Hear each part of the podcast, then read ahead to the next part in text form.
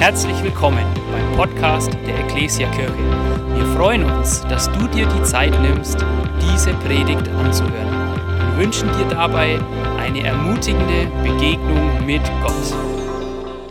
Guten Morgen und herzlich willkommen zu unserer Weihnachtspredigtserie, zum dritten Teil.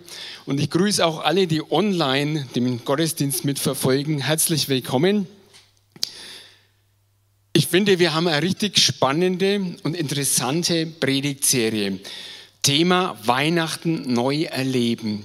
Und bevor ich jetzt mit meinem Thema für heute anfange, will noch mal kurz das aufgreifen, was Sonny in der Moderation so anklingen hat lassen.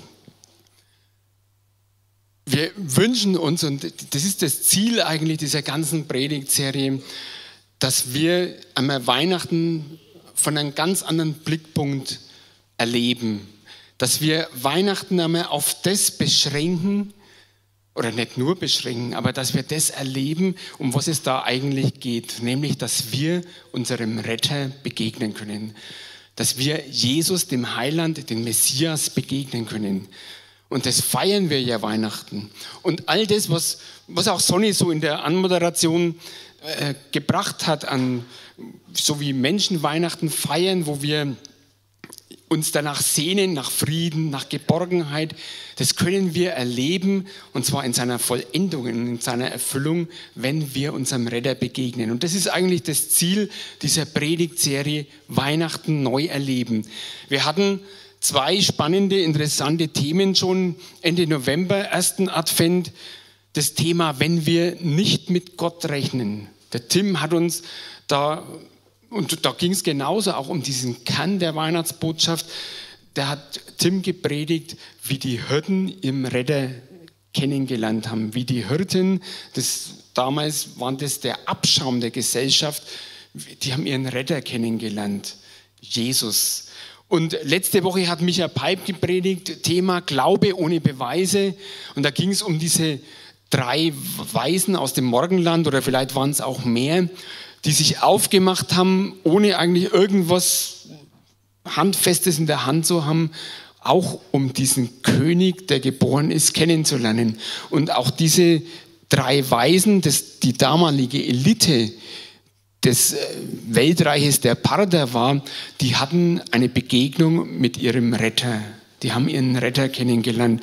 Und es ist so schön, wenn man die zwei Predigten so zusammensieht, dann merkt man, Jesus ist gekommen zu jedem. Ob das jetzt der größte und wichtigste Mensch auf Erden ist oder ob so ganz kleine, unscheinbare Leute wie wir sind oder die Hirten, die sogar verachtet waren. Jesus ist zu jedem gekommen und Jesus hat jedem ein Rettungsangebot gemacht. Schön, wenn man so diese zwei Predigten nebeneinander stellt und das, so diesen Fokus da drauf legt. Und heute haben wir ein weiteres Thema, ein interessantes Thema. Ist Gott da, wenn mein Leben auf den Kopf steht? Und als ich das erste Mal so dieses Thema bekommen habe, habe ich mir gedacht, was hat das jetzt eigentlich mit Weihnachten zu tun? Ist Gott da? Natürlich ist er da, wenn dein Leben auf dem Kopf steht, aber äh, wie hängt es mit Weihnachten zusammen? Und in der Vorbereitung habe ich dann so gemerkt, oder hat, hat ganz viel mit Weihnachten zu tun, vielleicht mehr wie alles andere. Ist dein Leben da? Äh, ist Gott da, wenn dein Leben auf den Kopf steht? Diese Redewendung, was heißt das eigentlich? Wenn das Leben auf dem Kopf steht, das bringt zum Ausdruck Chaos, Verzweiflung, Kontrollverlust. Ich werde plötzlich mit einer Situation konfrontiert, die ich überhaupt nicht mehr in der Hand habe. Ich kriege vielleicht irgendeine schlimme Nachricht, vielleicht eine schlimme Diagnose über eine Krankheit, vielleicht irgendein Sterbefall im Kreis meiner Liebsten, vielleicht auch die Nachricht, die in finanzielle Probleme reinführen kann. Du wirst arbeitslos, du kriegst die Kündigung und weißt nicht, wie du dein Leben weiter bestreiten sollst. All das sind Dinge, die unser Leben auf den Kopf stehen können. Ich nenne bloß gerade unsere aktuelle Situation Corona. Wie viele Menschenleben sind schon auf den Kopf gestellt worden wegen Corona? Und ihr merkt schon, das ist gar nicht so ein Thema, was so weit weg ist. Das ist ein Thema, was jeden Einzelnen, der hier sitzt, betrifft. Ist Gott da, wenn dein Leben auf den Kopf steht, wenn du nichts mehr in der Hand hast, wenn du die Kontrolle komplett verloren hast, wenn du verzweifelt bist? Ich möchte euch heute eine junge Frau vorstellen, die auch so eine Situation erlebt hat. Ich lese dazu einen Bibeltext aus dem Lukas-Evangelium, Lukas 1, diese, die Verse 26 bis 38. Ich schmeiße es da an die Wand und lese es vielleicht auch von hier vor. Als Elisabeth im sechsten Monat schwanger war, sandte Gott den Engel Gabriel nach Galiläa, in eine Stadt namens Nazareth, zu einer jungen Frau, die Maria hieß. Sie war noch unberührt und mit einem Mann namens Josef verlobt, einem Nachfahren Davids. Der Engel kam zu ihr herein und sagte, sei gegrüßt, du mit hoher Gunst beschenkte, der Herr ist mit dir. Maria erschrak, als sie so angesprochen wurde und überlegte, was der Gruß bedeuten sollte.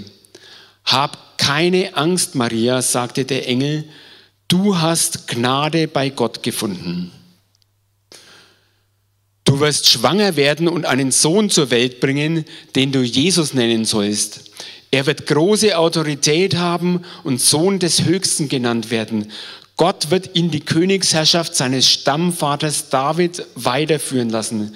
Für immer wird er die Nachkommenschaft Jakobs regieren und seine Herrschaft wird nie mehr zu Ende gehen.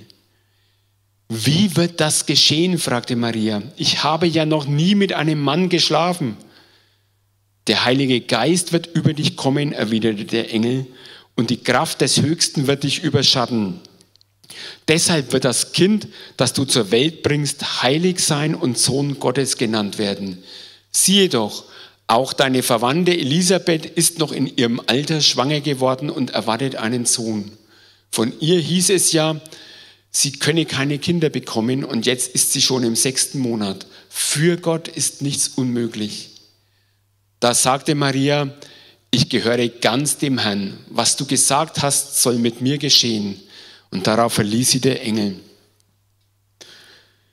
Welche ungewöhnliche Geschichte, habe ich mir gedacht.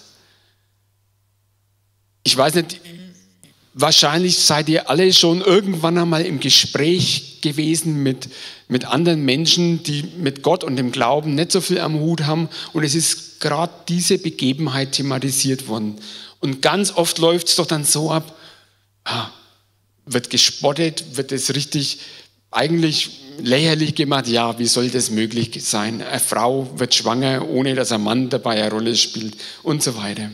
Also schon von dem her eine sehr ungewöhnliche Geschichte. Und doch ist diese Geschichte immer im Mittelpunkt, wenn wir Weihnachten feiern, wenn unsere Gesellschaft Weihnachten feiert. Und es wird oft so von einer romantischen Seite her betrachtet. Ach ja, die Maria, der erscheint ein Engel, wie schön ist das? Und ja, und dann, dann wird es auch noch schwanger und dürft den Sohn Gottes zur Welt bringen. Und es wird alles so schön hingestellt. Aber wenn ihr mal genauer so nachdenkt, dann ist das schon eine sehr einschneidende Botschaft, gelinde ausgedrückt, die die Maria da bekommt.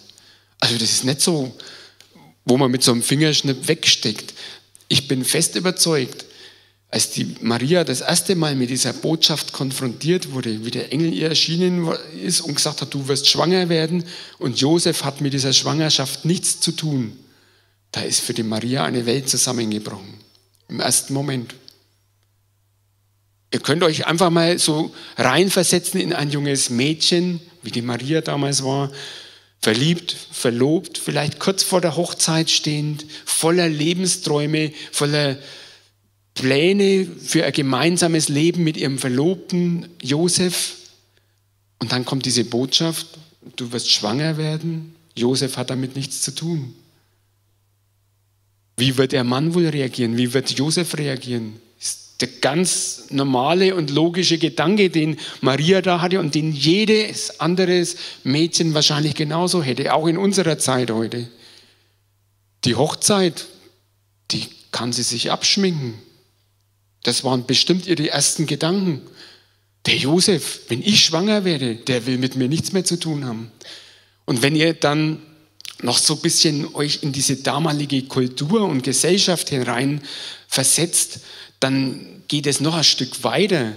Dann wird es nämlich richtig lebensgefährlich für die Maria. Ehebrecherinnen, Leute, die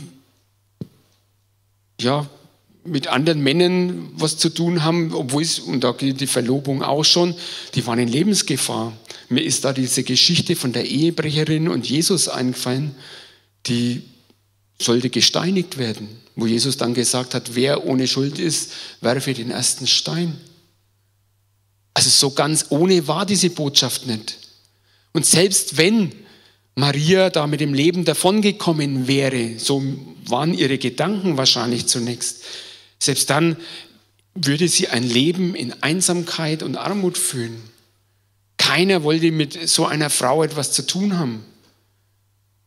Das war so die Botschaft, die an Maria herangetragen wurde. Und ich denke, das waren ihre ersten Gedanken. Ihr Leben ist in dem Moment tatsächlich auf den Kopf gestellt worden. Und wenn ihr so die Reaktion von der Maria und die Fragen äh, in dem Text einmal verfolgt, dann kann man das da draußen rauslesen. Ja, da war sie ratlos, da war sie vielleicht zunächst einmal verzweifelt. Wie soll das gehen? Ich möchte jetzt wieder zu diesem Text zurückkommen. Ne? Vorher möchte ich noch, noch was anderes erzählen. Und zwar denke ich, dass jeder von euch schon mal in so einer Situation war, wo das Leben komplett auf dem Kopf stand, wo ihr nimmer gewusst habt, wie es weitergehen soll. Ihr habt komplett die Kontrolle verloren. Und ich habe mich, als ich mich da vorbereitet war, auch an, an so eine Situation erinnert, die schon lange zurückliegt, 34 Jahre. Und zwar war Geburt, die Geburt von unserem ältesten Sohn. Die verlief nämlich sehr kompliziert und schwierig im Kreissaal. Und ich weiß noch, wie ich in diesem Kreissaal saß und Angie, meine Frau, war so an so Maschinen, Venenschreiber oder was das war, angeschlossen. Und da waren auch die Herztöne, haben, werden da immer mitgemessen. Und ich habe gesehen dann, wie bei jeder Wehe die Herztöne auf Null runtergingen. Und ich habe auch mitgekriegt, und auch wenn ich nicht medizinisch so bewandert äh, war, war mir klar, das ist nicht gesund und das ist sehr gefährlich.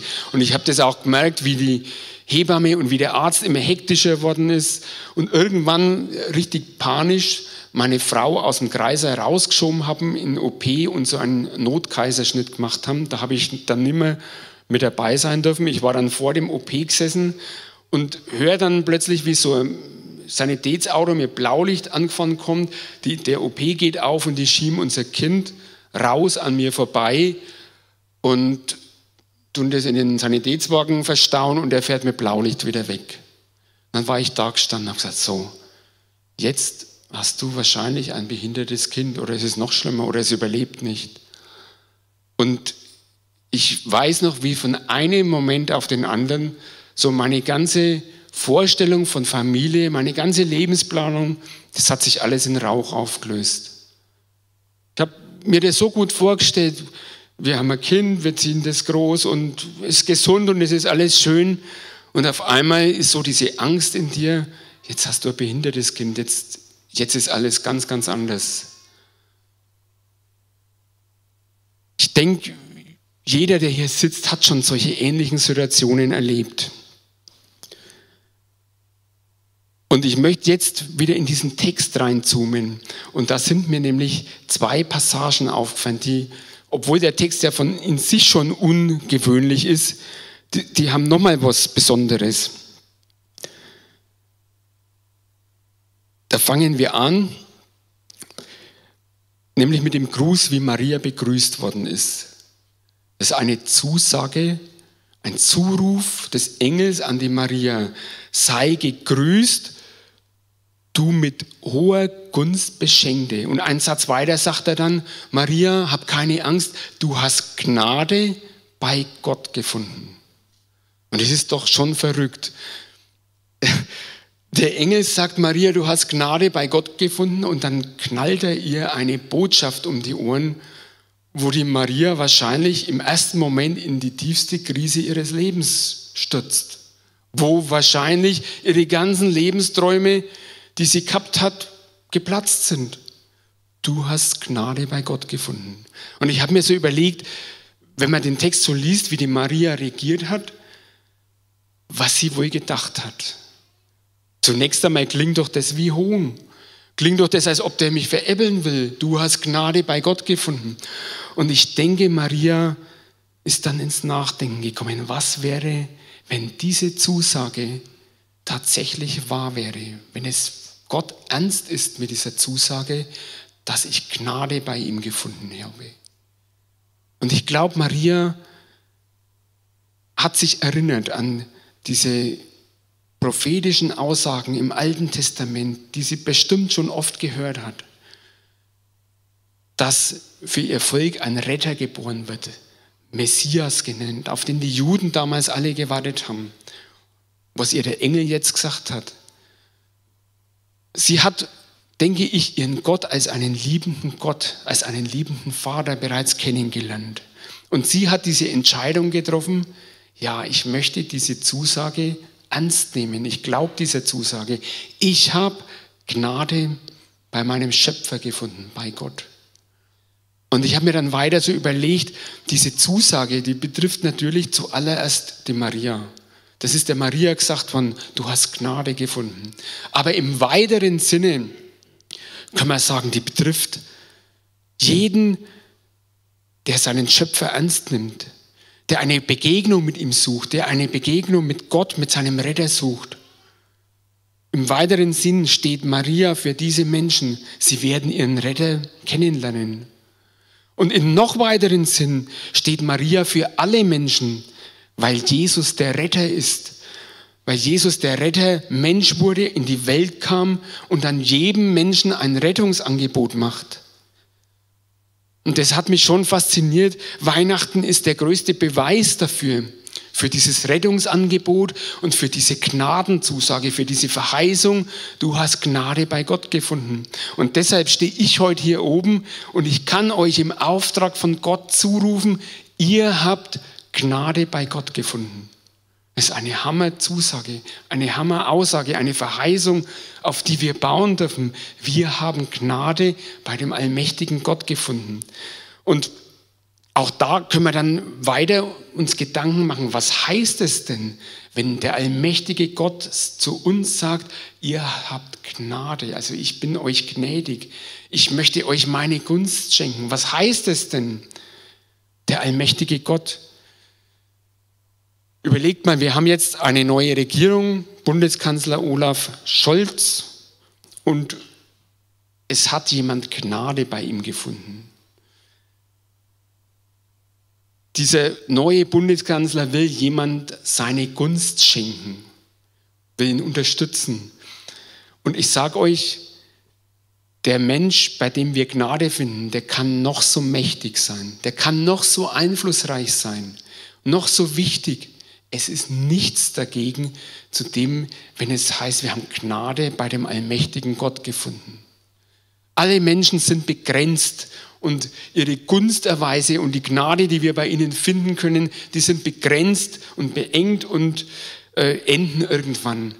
Aber diese Gnadenzusage, die Gott uns macht, die ist nicht begrenzt. Die schenkt uns Leben. Wir haben Gnade beim allmächtigen Gott gefunden. Ich habe hier einen schönen Bibeltext, den ich auch lesen möchte, in Jesaja 55. Da sagt Gott, meine Gedanken sind nicht wie eure Gedanken und eure Wege nicht wie meine Wege, spricht Yahweh. Denn so hoch der Himmel über der Erde ist, so weit reichen meine Gedanken über alles hinaus, was ihr euch denkt und meine Möglichkeiten über alles, was für euch machbar ist. Und das müssen wir uns mal bewusst sein. Wenn wir Gnade bei Gott gefunden haben, dann haben wir es mit jemandem zu tun, dessen Möglichkeiten unbegrenzt sind, dessen Gedanken himmelweit über unsere Gedanken hinausgehen. Das können wir uns gar nicht vorstellen. Bei diesem allmächtigen Gott haben wir Gnade gefunden. Und Gnade gefunden. Das heißt, dieser allmächtige Gott blickt mit Augen der Liebe, auf uns. Er hat nur Gedanken des Friedens und der Rettung für uns. Sein Plan für unser Leben, für dein Leben ist perfekt und gut. Diese Bedeutung dieser Gnadenzusage, die können wir gar nicht hoch genug schätzen, auch in unseren Krisen, auch wenn unser Leben auf dem Kopf steht. Gott ist größer als jede Krise. Er trägt dich, er hält dich, er rettet dich und er schenkt dir Frieden, wenn du willst. Gott drängt sich dir nicht auf. Und das möchte ich euch heute ganz tief ins Herz schreiben. Nehmt es mit. Ihr habt Gnade bei Gott, bei eurem Retter gefunden. Deshalb feiern wir Weihnachten. Und deshalb ist es so wichtig, dass wir Weihnachten so erleben, dass wir unserem Retter begegnen, dass wir unseren Retter kennenlernen. Und wenn wir ihn schon kennen, dass wir ihn besser kennenlernen. Und ein zweites, ist mir an diesem Text aufgefallen, der, was sehr ungewöhnlich ist, das ist die Reaktion von der Maria. Also jetzt bekommt sie diese Botschaft, die ihr ganzes Leben durcheinander wirft, wo sie mit Sicherheit im ersten Moment sehr nachdenklich und verzweifelt reagiert hat. Und am Schluss sagt sie, mir geschehe nach deinem Wort. Eine Hammerfrau, habe ich mir gedacht. Da kannst du lang suchen. Dieses junge Mädchen, deren Leben wird auf den Kopf gestellt, die wird mit einer sehr, sehr schwierigen, haarigen Botschaft konfrontiert und dann sagt sie, mir geschehe nach deinem Wort. Und ich habe mir gedacht, man, einige Gottesmänner, die in der Bibel genannt werden, die sogar selber Bücher geschrieben haben in der Bibel, und ich denke da an den Mose, an den Jeremia, an den Jona, die haben ganz anders reagiert. Die sind von Gott beauftragt worden und dann ist das Gejammer losgegangen. Oh, bitte schick doch nicht mich. Nein, ich kann das nicht. Nein, ich will nicht. Und der Jonah, der ist gleich davongelaufen. Die Maria sagt mir, geschehe nach deinem Wort. So ganz einfach. Maria hat ihre Situation, diese vermeintliche Krise, oder es war eine Krise, die hat sie angenommen und sie hat sie als Weg Gottes gesehen. Sie hat ein Ja zu diesem Weg gehabt. Mir geschehe nach deinem Wort. Das bedeutet, ich lege mein Leben und meine Situation und auch die Krise, in der ich gerade stecke, in die Hand Gottes, weil ich auf diese Gnadenzusage baue. Ich habe Gnade gefunden bei ihm, bei meinem Schöpfer, bei meinem Retter. Und ich habe mir dann so überlegt, wie gehen wir denn mit, mit Krisen um? Wie reagieren wir denn, wenn unser Leben auf dem Kopf steht? Ich kann euch sagen, wie ich damals reagiert habe. Irgendwann, als dann das, unser Baby weggefahren worden ist mit dem Notarztwagen, kam eine Krankenschwester raus und hat gesagt, ihrer Frau geht's gut. Wie es ihrem Kind geht, weiß ich nicht. Also so krass hat sie es nicht gesagt, aber in etwa so hat es das zum Ausdruck gebracht und hat sie auch nicht wissen können. Und sie hat gesagt, ich kann jetzt heimgehen. Und ich bin heimgegangen und habe mit Gott zuerst einmal ganz fürchterlich gehadert. Ich habe gesagt, Gott, wie kannst du das zulassen? Ist doch unmöglich. Mein ganzes Leben ist jetzt auf den Kopf gestellt und ich habe tatsächlich damit gerechnet, unser Kind ist schwerst behindert. Und irgendwann bin ich so weit gewesen, wo ich mich dann schon auf meine Erfahrungen berufen habe, wo ich mir in Erinnerung gerufen habe, wie gnädig war Gott doch bis jetzt in deinem Leben, wo ich dann angefangen habe zu beten und gesagt habe, Herr, ich kann es mir gerade nicht vorstellen, wie ich das schaffe. Und ich habe mir mein Leben anders vorgestellt. Aber wenn das so dein Wille ist, dann will ich diesen Weg gehen. dann will ich das aus deiner Hand nehmen. Und ich habe das gebetet und von dem Moment an hatte ich Frieden im Herzen. Ich weiß, ich hatte immer noch Angst damals. Ich hatte wochenlang Angst, ob Flo, das, so heißt unser ältester Sohn, der ist jetzt 34, ob wirklich alles in Ordnung ist mit ihm. Weil das hat man tatsächlich nicht sagen können in den ersten Wochen. Aber trotzdem hatte ich Frieden. Und auch Maria, die gesagt hat, mir geschehe nach deinem Wort, die hatte ihr Weihnachtserlebnis. Nicht, weil ihr der Engel erschienen ist, sondern weil sie den Retter kennengelernt hat, als sie entschied, ihr Leben in seine Hand zu legen. Und da möchte ich euch einladen dazu. Wenn wir in einer Krise stecken, wenn unser Leben auf dem Kopf steht, dann ist es gut, wenn wir diese Krise, wenn wir diese Situation, wenn wir unser ganzes Leben in die Hand unseres Retters legen und sagen, Herr, ich gebe dir das jetzt ab. Ich habe es mir alles ganz anders vorgestellt, aber ich möchte es jetzt dir abgeben und so wie es kommt, nehme ich aus deiner Hand. Und ich gebe euch Brief und Siegel. Ihr werdet Weihnachten erleben, ihr werdet euren Retter begegnen.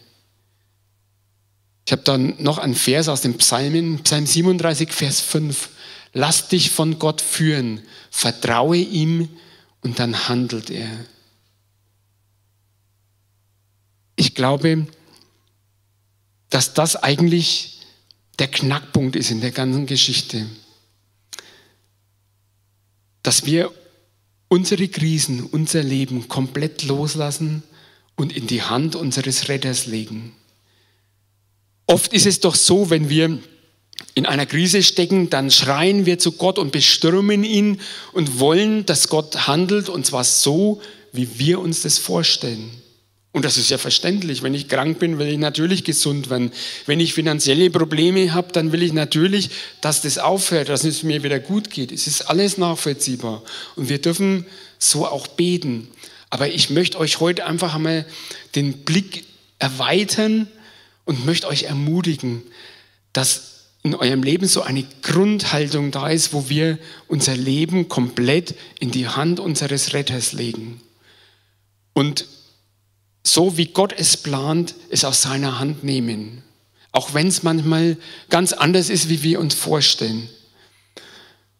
Und ich bin fest davon überzeugt und ich habe das erlebt, wenn wir das tun, wenn, wir, wenn das so eine Grundtendenz in unserem Leben ist, wo wir sagen, ich gebe die Regie in meinem Leben, in meiner Krise aus der Hand und lege sie in die Hand meines Retters, in die Hand von Jesus, dann werden wir erleben, wie wir Frieden haben und wie Jesus eingreift. Vielleicht nicht immer so, wie wir uns das vorstellen, aber Jesus wird angreifen. Wir können uns auf diese Zusage, du hast Gnade gefunden bei Gott, da können wir uns drauf berufen. Und da möchte ich euch heute einladen. Die Band kann nach oben kommen. Ich möchte jetzt nur ein paar Gedanken dazu sagen, welche Auswirkungen dieses Ereignis, diese Gnadenzusage auf das Leben von der Maria hat und welche Auswirkungen es auch auf uns haben kann.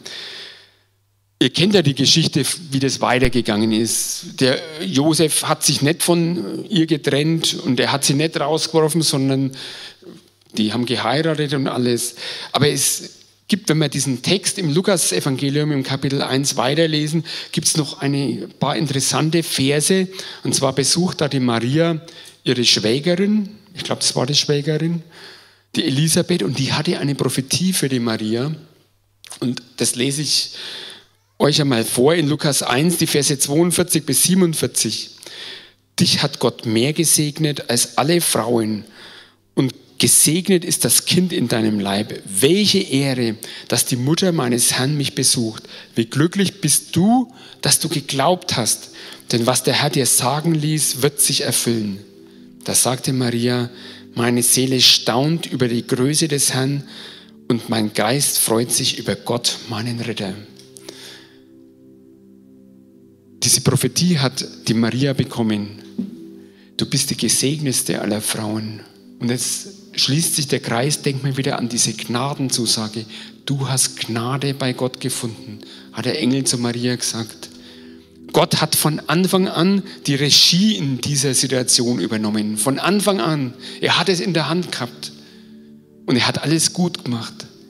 Und das möchte ich euch auch ins Bewusstsein rufen, wenn wir unser Leben in Gottes Hand legen, dann macht Gott alles gut. Gott hat nur gute Pläne für unser Leben, für uns. Ich habe euch zum Schluss einen, ja, man kann sagen, einen Merksatz mitgegeben. Den möchte ich euch einfach mit in die Woche geben.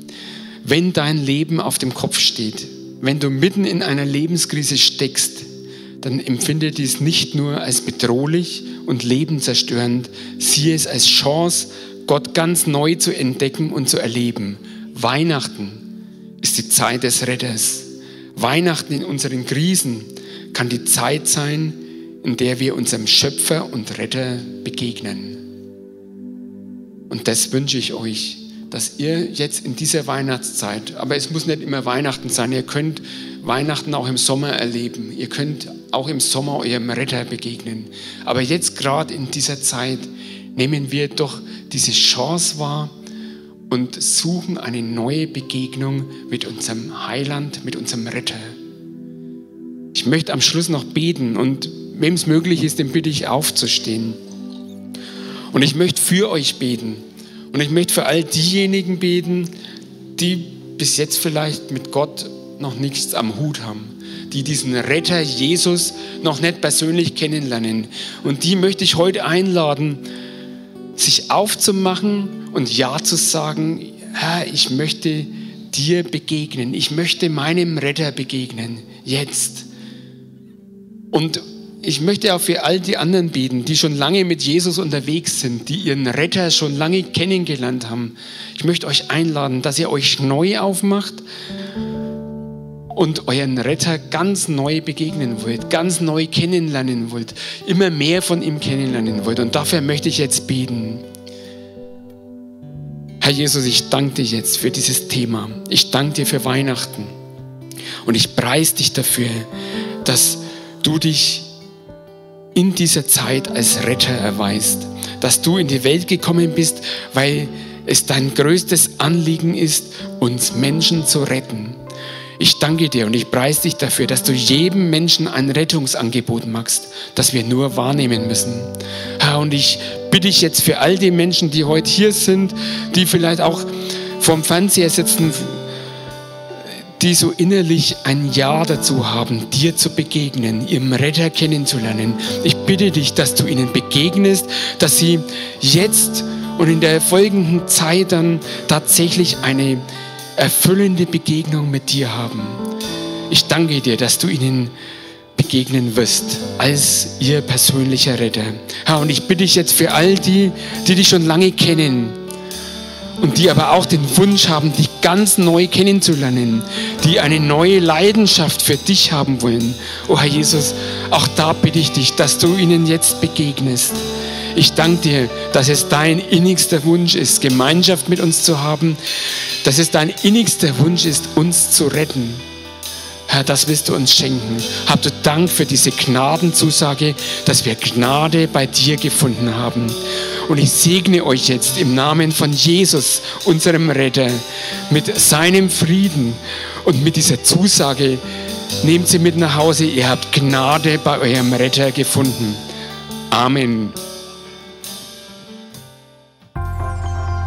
Wir hoffen, dass dir diese Predigt gefallen hat und dich in deinem Leben mit Gott stärkt.